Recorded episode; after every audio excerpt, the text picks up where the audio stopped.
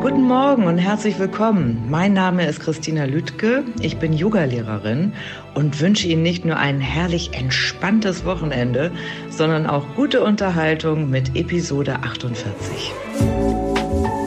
Bäcker am Morgen. Alles, was Hamburg bewegt. Der tägliche Podcast vom Abendblatt.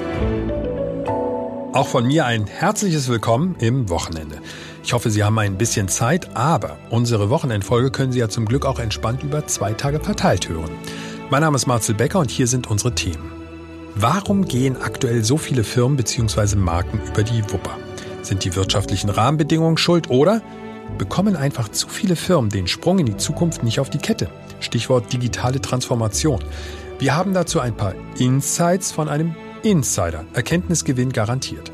Unser stellvertretender Chefredakteur Matthias Iken schaut auch gleich bei uns im Podcaststudio vorbei. Dann lautet das Motto Drei Umschläge, drei Themen. Ich spreche mit Matthias ja für jede Wochenendfolge über ein Thema, welches er noch nicht kennt. Mal sehen, wie er sich heute schlägt. Und zum Schluss sind wir mit dem Mann verabredet, den nicht nur jedes Kind, sondern auch alle Eltern kennen. Eine Legende nicht nur in Hamburg, sondern in ganz Deutschland. Rolf Zukowski. Wir bekommen einen Blick hinter die Kulissen seiner Stiftung Kinder brauchen Musik. Diese Stiftung feiert dieses Jahr nämlich den 20. Geburtstag.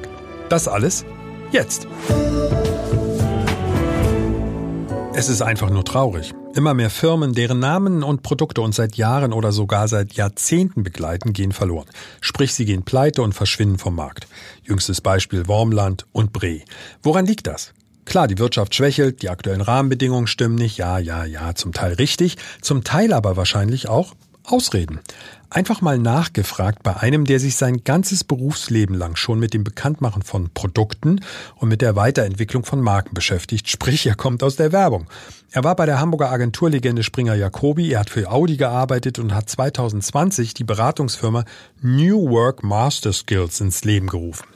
Nebenbei ist der Mann auch noch Podcaster und Autor. Wow! Sein Name Michael Trautmann. Und wir erreichen ihn kurz vor seinem Rückflug nach Hamburg in Südafrika. Michael, super, dass du noch Zeit für Bäcker am Morgen findest und als Einstieg sozusagen als Nullmessung. Früher haben wir von Firmen, von Unternehmen gesprochen. Heute geht es nur noch um Marken. Wo, Michael, ist eigentlich der Unterschied zwischen einer Firma und einer Marke? Ja, eine Firma oder ein Unternehmen ist in erster Linie mal ein rechtliches Konstrukt, damit das besteuert werden kann, damit Verträge geschlossen werden können und damit so ein Unternehmen irgendwo sich in die Grundordnung einer Gesellschaft einfügen kann. Und eine Marke ist eher ein Versprechen an Verbraucher, äh, ich mag das Wort Verbraucher eigentlich nicht, an Kundinnen und Kunden, ähm, dass dort ein, ein Produkt kommt, äh, das ja, es wert ist, äh, es genauer zu bezeichnen, das ein Wertversprechen hat, qualitatives Versprechen hat, emotionale Dinge mit sich bringt. In einigen Fällen ist Marke gleich Unternehmen, aber eine Marke hat, glaube ich, für Kundinnen und Kundenmenschen eine größere Bedeutung als ein Unternehmen. Das heißt, es ist ganz wichtig, diese emotionale Bindung zum Produkt zu bekommen oder gibt es auch Marken, die ohne auskommen? Ja, es gibt Marken, die äh, betont unemotional sind. Ähm, ich glaube mal so früher, äh, zu dem Beginn, die Discounter-Marken, Aldi, Lidl haben sehr, sehr betont auf, auf nicht emotional, sondern auf rational gemacht.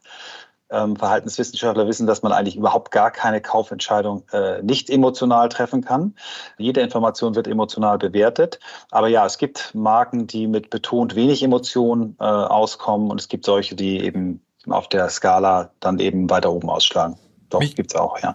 Michael, für unser Gespräch ist ja der Aufhänger, das ist ja nur die Basis. Wahrscheinlich könnten wir das den ganzen Tag weiterspinnen, aber als, als Ausgangspunkt hatten wir ja gewählt den Herrenausstatter Wormland und den Taschenhersteller Bre, beide ja eng mit Hamburg verbunden und beide insolvent. Und sie sind ja nicht die einzigen, also das ist ja auch so eine Häufung. Nun kannst du die Fälle nicht eins zu eins vergleichen, ist mir auch klar, aber einige Fehler werden sich ja als Fehler auch manifestieren. Nenn noch mal ein paar No-Gos für Firmen heutzutage oder für Marken, wo du sagst, also Leute, wenn wenn ihr das macht, fahrt ihr gleich gegen die Wand.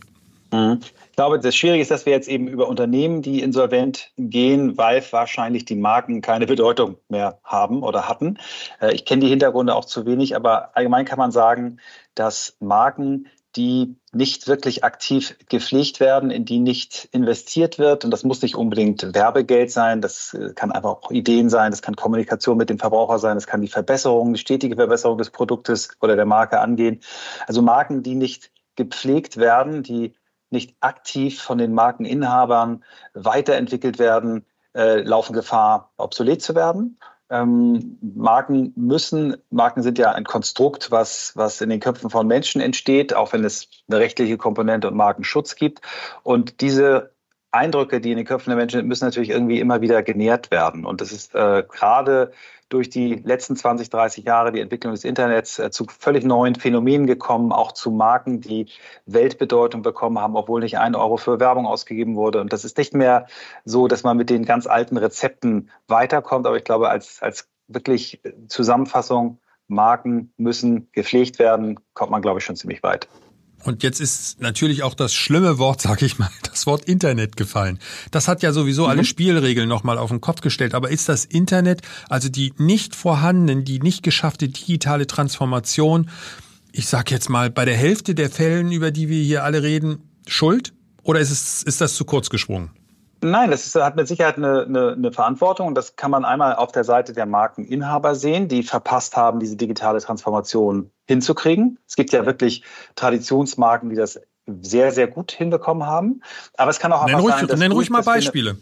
So Luxusmarken wie, ich sag mal, Porsche, Hermes, Tiffany. Also gibt es eine ganze Menge Marken, die es geschafft haben, nicht unbedingt, dass sie jetzt auf das Internet als Vertriebskanal gesetzt haben, aber dadurch, dass sie das Internet wirklich aktiv genutzt haben, ihre Marke auch dort den Zielgruppen zugänglich zu machen, die einfach jung geblieben sind oder sich auch weiter verjüngt haben. Da gibt es gute Beispiele und andere, die eben das äh, nicht getan haben. Und ich, ich bin jetzt bei Baumland, bei Bre zu wenig drin, um das zu sagen, aber ich habe beide Marken nicht als äh, in meinem Kopf präsent oder äh, erneuert, ständig erneuert gesehen. Und es kommen dann eben, das ist der zweite Punkt, es kommen über das Internet eben Rule Breaker, ne, was wirklich äh, Disruptoren, äh, Unternehmen, die zum Beispiel Taschen nur online anbieten, die du dann maßschneidern kannst, äh, die zu dir nach Hause geliefert werden und wo dann irgendwo traditionelle Unternehmen vielleicht nicht weiterkommen. Und wenn ich jetzt sage mal das Thema Taschenbree nehme, dann gibt es eine andere Marke wie Tumi, die das irgendwie geschafft hat, für ihre etwas äh, höher verdienende Zielgruppe immer relevant zu bleiben und, und auch über einen guten Internetauftritt, über gutes Social Media. Und es kann eben einmal sein, ich schaffe die Transformation nicht und andere Unternehmen, neue Unternehmen, neue Marken, die äh, Digital First oder Digital Only ähm, an den Markt gehen, überholen mich und kommen mit besseren Angeboten. Und es gibt jetzt noch einen dritten drauf. Es kommen auch einmal Personenmarken, also Menschen wie eine, äh, die Kardashians haben zwei äh, self-made Milliardäre. Zwei von den Frauen sind self-made Milliardäre, die also erstmal eine Marke aufgebaut haben, eine Personenmarke und dann darüber Wäsche, Parfums, also in, über ihre Personal Brand äh, einfach ähm, in Produktkategorien reingestoßen sind. Und das sind also die drei Richtungen, glaube ich, aus denen alte Marken attackiert werden. Einmal Versäumnisse, zweitens äh, Disruptoren, die das Netz einfach viel besser genutzt haben und drittens jetzt der neue Trend äh, durch Social Media, Personal Brands. Eine Marke fällt mir ein und da bin ich gespannt, äh, wie du das bewertest, aber das äh, finde ich so ein Klassiker eigentlich.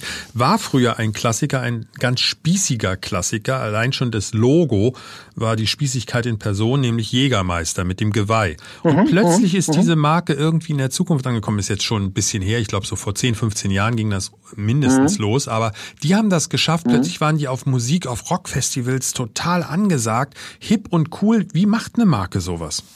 Mhm.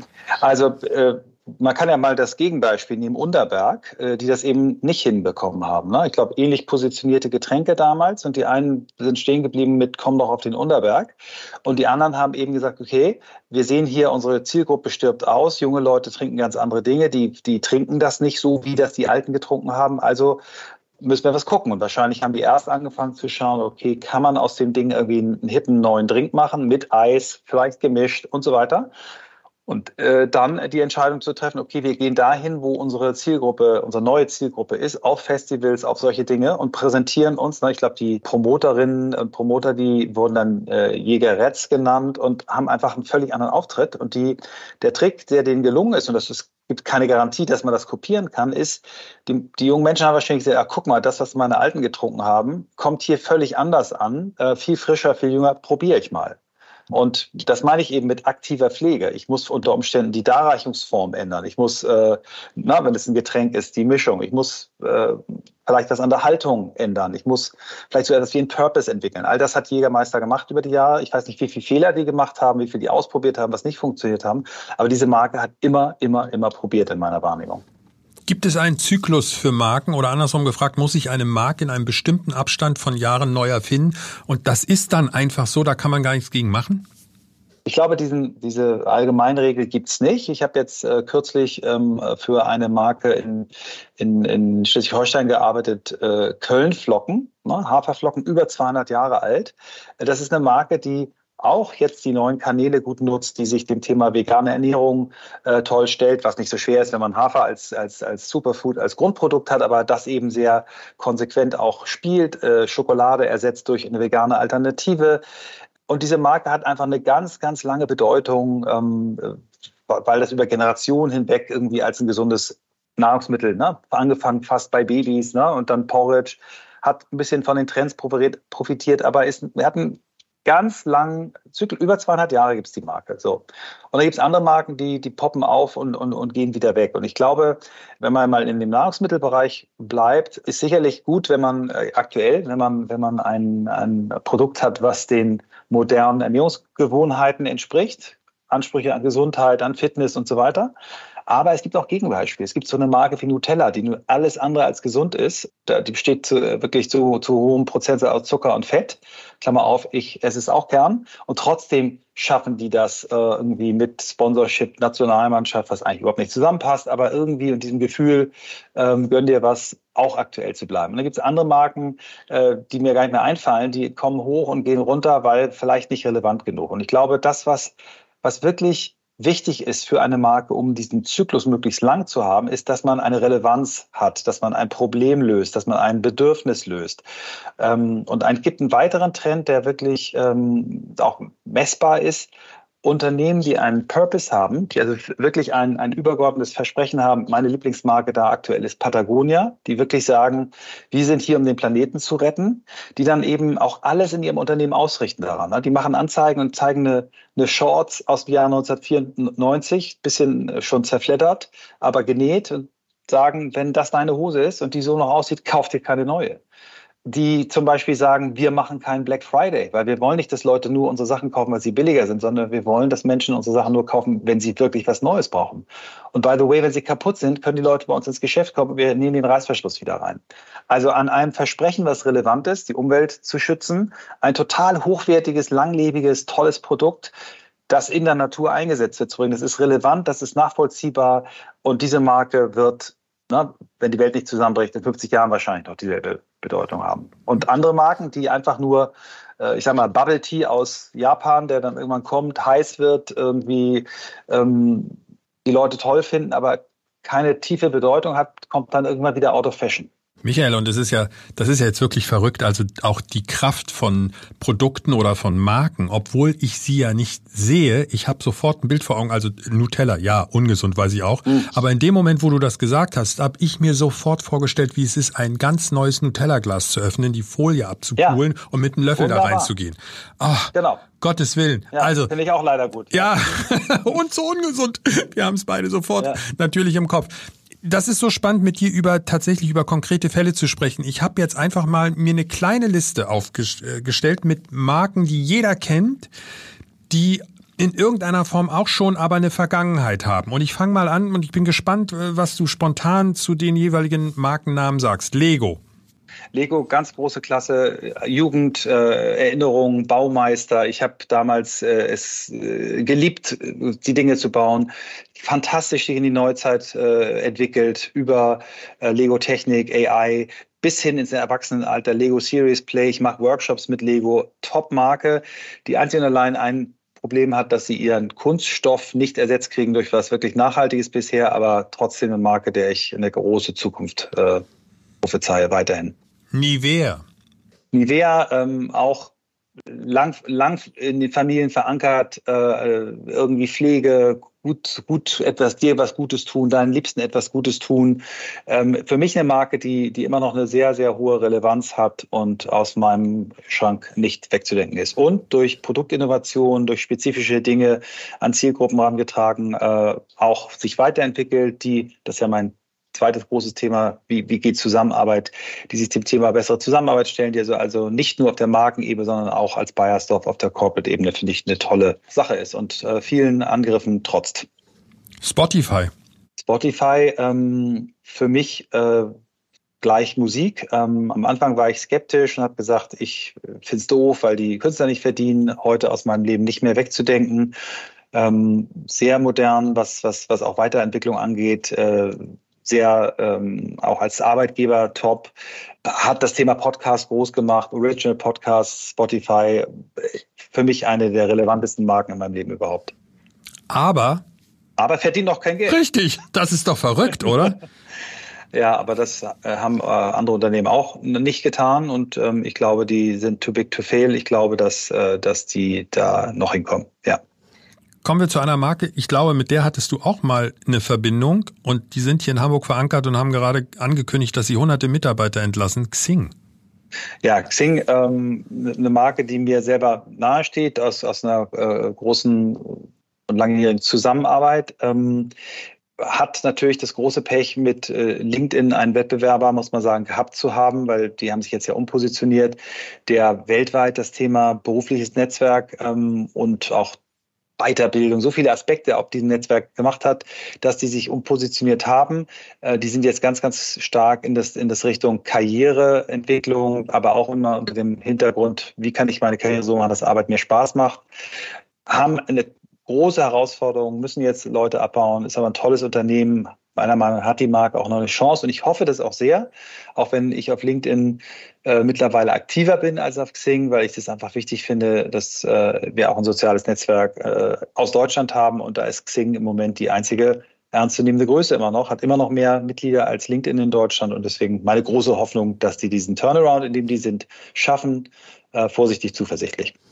Michael, abschließend nochmal zusammengefasst, was, was nehmen wir jetzt eigentlich mit, wenn wir, wenn wir mal mit offenen Augen auch durch den Supermarkt gehen zum Beispiel? Ne? Da siehst du ja mhm. so viele Produkte und es kommen ja auch immer noch neue Produkte in den Supermarkt. Ja. Wenn ich jetzt eine Sache mir rauspicke, wo ich sage, das ist elementar wichtig, würde ich noch nicht mal sagen, es ist das Internet und diese Verbindung in die digitale Zukunft. Nein. Es ist, eine Marke muss für den Kunden relevant sein. In irgendeiner Form ja. musst du und schaffen, diese, relevant genau. zu sein.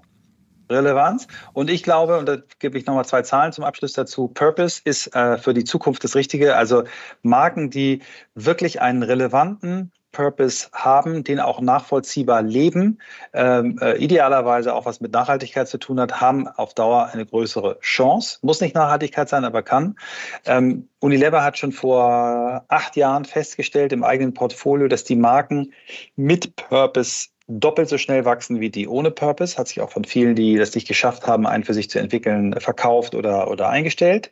Ähm, es gibt andere Studien von äh, Brighthouse, einer Boston Consulting Tochter, die haben über einen Zeitraum von zehn Jahren analysiert, wie sich äh, Marken entwickelt haben und äh, börsennotierte Marken haben die genommen und da haben sie festgestellt, dass Marken mit einem relevanten und nachvollziehbaren und gelebten Purpose in dem Betrachtungszeitraum 177 Prozent im Wert gewonnen haben und der Durchschnitt nur 80 Prozent. Also das heißt, es gibt Zahlen dafür, dass Purpose ein Thema ist. Mögen viele Leute nicht. Ähm, das Wort ist so ein Bullshit-Bingo-Wort, aber eine Marke muss Sinn haben und Relevanz. Ich glaube, das ist ein gutes Fazit. Ich glaube, jetzt sind wir alle ein bisschen schlauer. Vielen Dank an Michael Trautmann über ein paar Grundregeln aus der Welt der Werbung und des Marketings. Und wer sagt, der Mann kann gut und unterhaltsam erklären. Empfehlung von uns. Michael hat auch einen eigenen Podcast. On the Way to New Work. Letztes Wochenende der Start, da war es aber noch ein Experiment. Das hat aber so gut funktioniert, dass der Mann gesagt hat, können wir regelmäßig machen. Unsere neue Rubrik Drei Umschläge, drei Themen. Unser stellvertretender Chefredakteur Matthias Iken wählt ein Thema aus. Er kennt es aber vorher nicht, denn die drei Themenvorschläge sind in drei Umschlägen versteckt und diese Umschläge sind natürlich verschlossen. Matthias, du konntest natürlich vor Spannung nicht schlafen und fragst dich, welche drei Themen hat Marcel in den drei Umschlägen versteckt, korrekt? Korrekt. Ich habe auch ein bisschen Angst, aber ich nehme mal den Umschlag mm, ganz. Also ich halte sie dir diesmal hin, ohne dass du die Nummern siehst, weil beim letzten Mal hast du dich ja für die zwei entschieden und ich dachte, bevor ich hier taktisch vorgehe und du auch taktisch vorgehst, dann geht das ja nachher schief. Also jetzt, du siehst nicht, was du nimmst. Ich weiß ja eh nicht, was, was ich da ziehe. So. so. Aber wir verraten. Darf ich jetzt aufmachen? Nee, erst verraten wir die anderen, die es nicht so. geworden ah. sind. Warte. welcher Kelch sozusagen an dir vorbeigegangen ist oder aber du sagst Handball-EM. No, Guckst schade. du? Ja, ich muss echt sagen, ich finde die gut. So, ebenfalls, spannend. ebenfalls als Thema an dir vorbeigegangen. Wie weit sind einige Politiker vom echten Leben entfernt? Hashtag Bürgergeld, Ricarda Lang. Wie hoch ist die Durchschnittsrente in Deutschland? Dann hätten wir schön über ihren Auftritt bei Markus, bei Markus Lanz. Ja. ja. zu Recht Kritik oder gar nicht zu Recht. Hätte ja beides sein können. Aber das Thema ist jetzt erledigt. Jetzt musst Ich wollte gerade schon was sagen, aber dann mache ich jetzt den Umschlag auf. Umschlag 3. Oh, hoffentlich wird das nicht irgendwas ganz Buntes, wo ich dann irgendwie ziemlich grau aussehe. Gott, ich kann deine Schrift ja kaum lesen. Die alte Glaubensfrage, iPhone oder Galaxy, Apple oder Samsung, Apple überholt Samsung bei den Verkäufen. Wie lange hast du schon ein Smartphone? Ich habe, uh, als einer der allerersten, 2007 ein iPhone bekommen, muss ich sagen. Nicht gekauft, weil damals äh, Springer alle Führungskräfte mit einem iPhone ausgestattet hat. Und das war wirklich kurz nachdem die Dinge auf den Markt kamen, 2007. Und sie hatten sogar Probleme, so viele Geräte, das sind ja irgendwie ein paar hundert Führungskräfte bei Springer gewesen, überhaupt zu beschaffen. Und ich sehe mich noch, nachdem wir dieses Ding dann ausgepackt haben, daran scheitern, diesen einfachen Regler nach rechts zu schieben. Ich habe da mal drauf gedrückt. Dieses und Swipen. gedacht, ja. Und das war sehr schön. Dann habe ich das mit nach Hause genommen und mein damals äh, einjähriger Sohn hat es sofort hingekriegt. Und ich wusste, ich bin einfach kein Digital Native. Nein, du wusstest, du bist alt. Ja, oder so. Aber Das wusste ich vorher auch schon. Aber ist es für dich seitdem immer ein iPhone gewesen? Immer iPhone, aber man muss dazu sagen, ich bin eigentlich auch Macianer, seitdem ich irgendwie mit Computern arbeite. Ich hatte ein einziges Mal im Jahr 1991 mir für viel, viel Geld, beziehungsweise für viel, viel Geld meiner Eltern, ein 286er. Die Älteren werden sich Was erinnern, gekauft. Ein riesengroßer Rechner, der auch gleich nach sechs Wochen durch ein äh, Virus namens, ich glaube, Michelangelo, komplett geräumt war und da war eine damalige Germanistik Hausarbeit drauf und ich habe dieses Ding wirklich hassen gelernt. Von meinem allerersten, sage ich mal, üppigen journalistischen äh, Gehalt habe ich übrigens als Ausfallhonorar bei der Gala bekommen, habe ich mir dann ein Apple Laptop gekauft. Jetzt wissen alle. Was Ja, äh, ich habe das Thema ja ausgewählt, weil in dieser Woche die Meldung kam, dass Samsung zum ersten Mal von Apple geschlagen wurde bei den Verkäufen der Smartphones. Ich, ich habe das immer nicht verstanden. Ich sehe nur iPhones, auch wenn du in Restaurants zum Beispiel sitzt. Jeder hat doch ein iPhone. Wer hat denn schon? Ich habe oder andersrum gesagt, die Leute, die ein Galaxy haben, denen ist das peinlich und sie legen es nicht auf den Tisch. Das ist auch eine schöne, schöne Variante. Also ich glaube, das hat einerseits damit zu tun, dass du in Restaurants verkehrst, die vielleicht etwas teurer sind. Ach, das stimmt nicht. Guck doch mal in den Dönerbuden, ob da nicht ein Galaxy liest.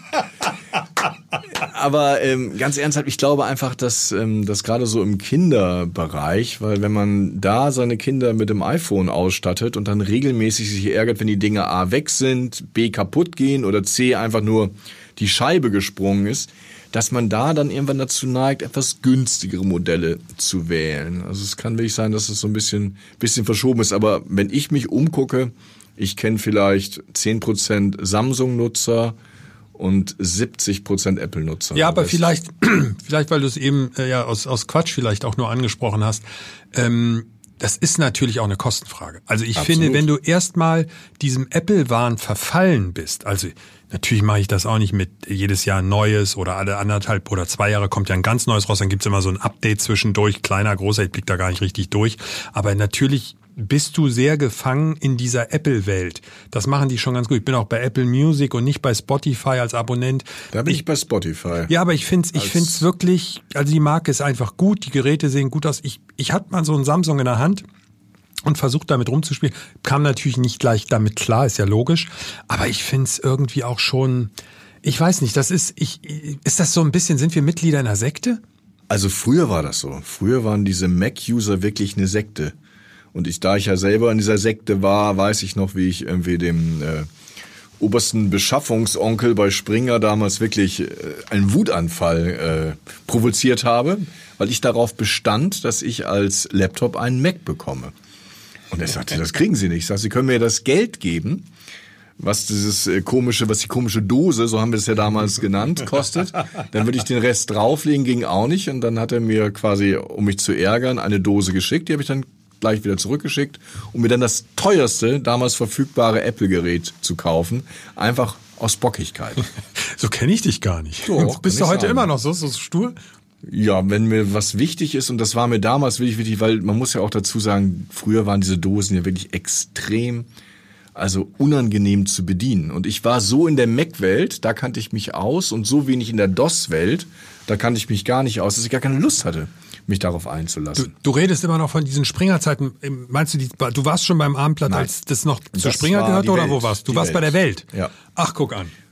Und irgendwann hatte, das war, weiß ich noch, ähm, Matthias Döpfner verfügt, dass um ein attraktiver Arbeitgeber zu sein, muss man nicht nur attraktive Büros, sondern auch attraktive Geräte haben. Und dann wurde der ganze Laden einmal quasi auf links gebürstet und alle bekamen Macs. Ja, wahrscheinlich auch, weil er selber eins benutzt hat. Und Er selber war der Einzige, der damals zu Weltzeiten ein MacBook hatte. Ja, aber es ist ja was dran. Also ich meine, jetzt sind wir schon fast einen Schritt weiter, aber attraktive Arbeitswelt oder wie kriegt man junge Leute überhaupt heutzutage dazu, sich für einen Job zu interessieren? Es hat was damit zu tun. Du kannst heutzutage nicht mehr als Arbeitgeber sagen, ähm, nein, Schreibmaschine ist jetzt übertrieben, aber da steht irgend so Windows-Rechner. Es funktioniert nicht. Ah, das weiß ich gar nicht mehr. Also inzwischen sind ja auch die Welten durch das Internet wirklich wunderbar auch zusammengewachsen. Früher hatte man ja massive Kontabilität, also Kompatibilitätsprobleme. Da war ja der Text auf dem Mac verfasst für eine Dose nicht lesbar und andersrum. eine Dose. Also man war ständig irgendwie dabei, sich zu ärgern. Inzwischen ist natürlich eigentlich durchs Internet so viel Austausch, man ist mit allen Geräten vernetzt. Das spielt, glaube ich, gar nicht mehr die ganz große Rolle. Aber ich glaube, so ein iPhone möchte man nicht missen. Also selbst wenn ich in die Klasse meiner Jüngsten schaue, fünfte Klasse, Wie viele Kinder hast du? drei.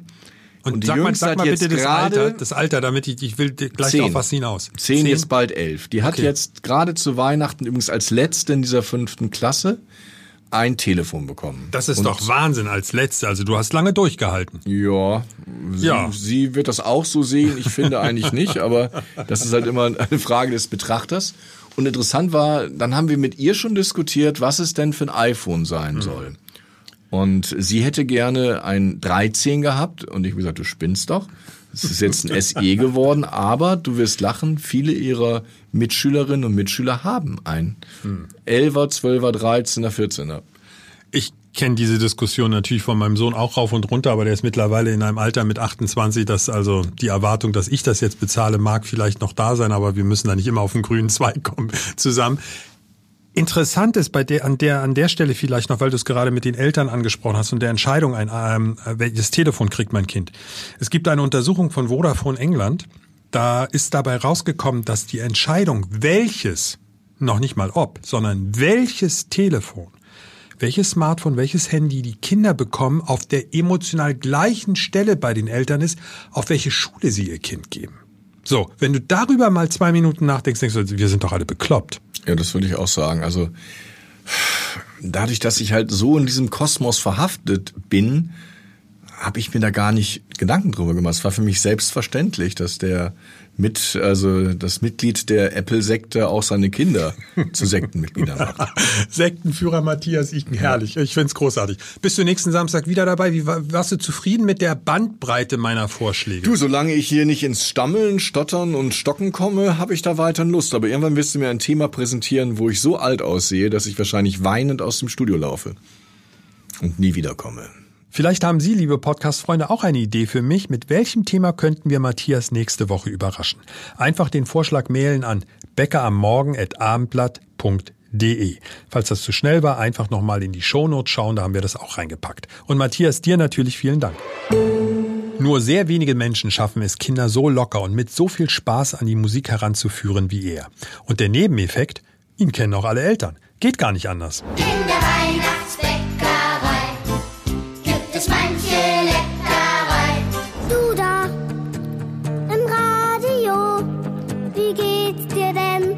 heute Morgen? Wie schön, dass du geboren bist. Wir hätten dich sonst sehr vermisst. Ganz klar, es geht um Rolf Zukowski. Was vielleicht nicht jedem sofort bewusst ist, auch dieser Klassiker kommt von Rolf. Ich wollte nie erwachsen sein, hab immer mich zu Wehr gesetzt. Kleine grüne Drache Tabaluga, ein Gemeinschaftswerk von Peter Maffei und Rolf Zukowski. Aber das Engagement für Kinder geht bei Rolf weit über das Komponieren und Veröffentlichen von Musik hinaus. In diesem Jahr feiert seine Stiftung Kinder brauchen Musik 20-jähriges Jubiläum. Das ist doch ein klasse Anlass, um mal bei Rolf Zukowski durchzuklingeln. Herzlich willkommen bei Bäcker am Morgen. Rolf, die Stiftung hat das Motto für eine aktive musikalische Kindheit und gegründet haben Sie diese Stiftung zusammen mit Ihrer Frau. Wie kommt man dazu, mit seiner Frau eine Stiftung zu gründen? Na, weil wir ganz viel miteinander über die Dinge reden, die mich bewegen und Sie auch. Wir sind äh, Eltern, wir sind nun auch Großeltern und dass Musik im Leben der Kinder eine ganz große Rolle spielen kann und auch sollte, darüber haben wir oft gesprochen. Und meine Erfahrungen bei ganz vielen Konzerten mit Schulkindern, Kindergartenkindern, die haben mir gezeigt, dass da noch ganz viel drin ist, was mit, nur mit meinen Liedern einfach nicht bewegt werden kann. Und dann haben wir beide gesagt, dann, dann packen wir doch mal richtig an. Sie ist natürlich ein bisschen die passive Kraft, die mich aber immer ermutigt und die auch wirklich viel dazu beigetragen hat, dass Beständigkeit reingekommen ist. Zum Beispiel, dass meine Tochter Anushka inzwischen im Vorstand ist. Da haben wir sie beide überzeugt. Welche Altersklasse sprechen Sie an mit der Stiftung? Also hauptsächlich äh, Kita-Kinder und Grundschulkinder. Das liegt auch daran, dass ich da die meisten Erfahrungen und meisten Verbündeten habe über die Jahrzehnte. Es geht natürlich manchmal auch rüber in die fünfte, sechste Klasse, zum Beispiel bei unseren deutsch-polnischen Klassenreisen. Äh, das sind so einwöchige Projekte an der polnischen Grenze in Sachsen und Brandenburg. Und in Polen ist das Schulsystem etwas anders. Da geht man auch schon mal mit fünf Klässlern ran. Und das ist bei Zweisprachigkeit auch ganz angebracht. Kinder und Musik, das passt ja aber irgendwie eigentlich immer. Das ist ja schon Gott gegeben, finde ich, wenn man Kinder in Verbindung mit Musik beobachtet. Wie steht es Ihrer Meinung nach, Rolf, heute um die musikalische Bildung von Kindern? Also ich meine, Spotify wird es ja nicht richten. Wie sieht es Ihrer Meinung nach in den Schulen aus? Also es ist ein buntes Feld. Also bundesweit statistisch kommt der Musikunterricht zu kurz. Vor allem ist auch die Ausbildung an den Hochschulen und Universitäten wirklich nicht gerade in einer Blüte. Aber es gibt sehr viele Einzelprojekte. Es gibt Menschen, die richtig was bewegen. In Hamburg zum Beispiel das Projekt Young Classics, wo Tausende von Schülerinnen und Schülern Musik machen. Es gibt auch äh, Schulen, die so leuchtturmartig äh, Musik machen. Bei uns zum Beispiel in Hamburg die Elbkinderlandschule in Blankenese oder die Gorch-Fock-Schule. Es gibt sie auch in anderen Städten, aber ich, wir sprechen ja im Moment von unserer Stadt. Und es gibt natürlich Chöre, die jetzt durch die Pandemie lange Zeit ein bisschen ausgebremst waren, nun aber endlich wieder Schwung bekommen. Und das sind zum Beispiel in Hamburg die Alsterfrösche, die Finkwader Spildeel. Und das strahlt auch in die Schulen zurück. Äh, Kinder, die richtig gern Musik machen, die bringen auch was in die Schule hinein. Und das können die Lehrkräfte aufgreifen. Ich habe mir den Jahresbericht Ihrer Stiftung für das abgelaufene Jahr angesehen. Sie führen mit den Kindern Musicals auf. Sie haben ein Projekt mit dem Namen Jugend dirigiert. Das ist alles ganz breit aufgestellt, keine Frage. Aber jetzt möchte ich einmal auf den Geschmack zu sprechen kommen. Kinder und der Musikgeschmack. Da gibt es ja ständig eine Veränderung, Rolf. Das werden Sie ja auch beobachten. Wie offen sind Sie bei Ihren Stiftungsaktivitäten für neue Musik? Ich sag mal, für viele Eltern und Großeltern ist das ja vielleicht das Grauen, aber Hip-Hop und Rap, dagegen können wir uns ja nicht wehren. Ja, es ist so, dass Kinder im Kindergartenalter eigentlich immer noch genauso ansprechbar sind, wie ich es über Jahrzehnte kennengelernt habe. Die wollen singen, spielen, tanzen, hüpfen. In der Grundschule kann man da noch oft anknüpfen, aber dritten, vierte Klasse, da gucken sie dann schon mal. Und wer ein bisschen über mich und Hamburg Bescheid weiß, der weiß auch, dass ich die Hip-Hop-Gruppe Deine Freunde äh, gefördert habe, extra ein Label für sie gegründet habe, nochmal. Und das ist ja zurzeit so ziemlich das erfolgreichste, was es für Kinder an neuer Musik gibt. Die machen aber auch wirklich inhaltlich richtig gute Sachen und nehmen immer die Eltern mit, oft mit so einem Augenzwinkern. Aber sie füllen große Hallen in Hamburg mehrfach äh, die Sporthalle. Und ich glaube, das zeigt auch, dass ich offen bin. Nur ich mache nicht unbedingt die Musik, die andere besser machen können als ich. Ich glaube, man muss dann immer schon gucken, was ist so meine Herkunft. Und die ist nun mal Beatles und Folk und vielleicht auch äh, Maritimes. Fink war das Bild zum Beispiel. Aber da, wo unsere Stiftung es kann, ist sie immer offen auch für ganz neue Musikrichtungen. Und das bleibe ich auch unbedingt. Und darum verjünge ich mich auch mit der Stiftung gern zum Beispiel, dadurch, dass meine Tochter mitmacht. Die hat ja immerhin doch vier Kinder. Zwei davon sind im besten äh, Alter in der Vorpubertät. Und da lernt man viel dazu, wenn man ihm zuhört. Ich habe das auf Ihrer Homepage gelesen. Dort, dort beschreiben Sie, dass Sie auch Geld aus Ihren, dass Sie selber Geld in diese Stiftung stecken, unter anderem Einkünfte aus den Tabaluga-Produktionen. Ja, ähm, ganz genau. Ich habe ja für Peter Maffei Tabaluga in die Welt gesetzt. Er hat es dann weiterentwickelt. Nee, da geht einiges Geld in die Stiftung und das ist, glaube ich, ein guter Fluss äh, von Maffei zu mir und dann zu den Kindern. Absolut. Also ich meine, Peter Maffay musikalisch an seiner Seite zu haben, erfolgreicher geht's ja in Deutschland kaum noch. Was haben Sie sich für dieses Jahr vorgenommen mit Ihrer Stiftung? Wir wollen sehen, dass wir dieses Jubiläum nicht zu groß feiern, denn das kostet dann automatisch Geld. Wir haben ja eine Klassenreise in Heusdorf, äh, die ist äh, im März äh, eine deutsche, deutsch-plattdeutsche Klassenreise mit Christian Richard Bauer vom Unsorg Theater und Marie-Madeleine Krause. Und dort werden wir unseren Stiftungsrat und einige Förderer einladen. Und dann werden wir sehen, dass wir bei weiteren Projekten immer mal wieder aus der jeweiligen Region Menschen dazu einladen, die uns fördern.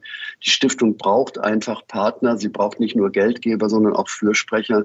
Und das wollen wir bundesweit voranbringen. Und ich glaube, das wird mich in diesem Jahr ganz besonders äh, auch beschäftigen, denn ich will überall dabei sein. Solange ich noch fit und gut drauf bin, möchte ich das auch selbst alles miterleben.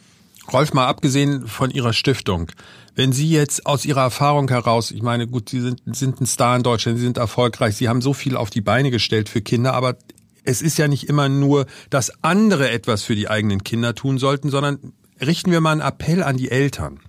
Da fängt's ja mit allem an, mit der Bildung, mit, mit, mit der Schule, mit, mit der Erziehung etc. Was würden Sie Eltern heutzutage raten, um Kinder an die Musik ranzuführen, ohne dass es mit Druck ist und ich muss zum Musikunterricht gehen und du musst üben, üben, üben.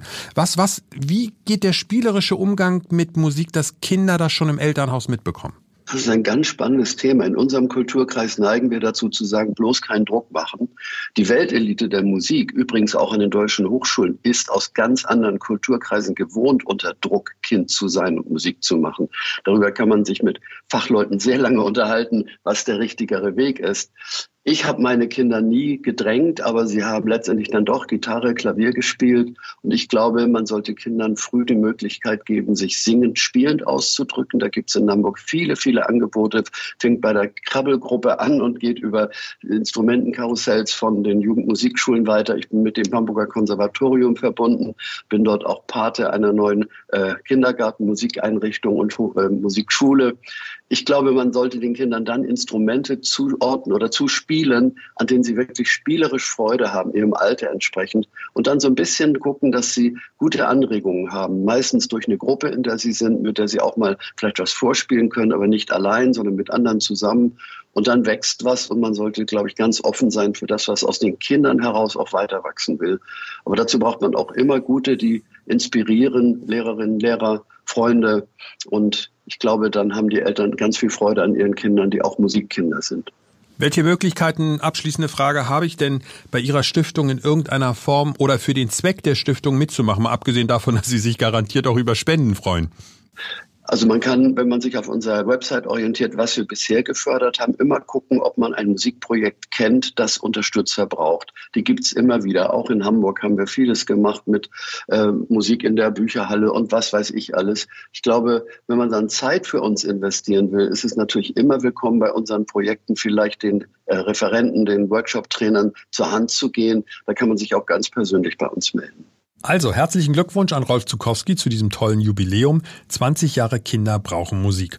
Wer sich für die Arbeit dieser Stiftung interessiert, einfach auf kinderbrauchenmusik.de klicken oder einen Blick in unsere Shownotes werfen.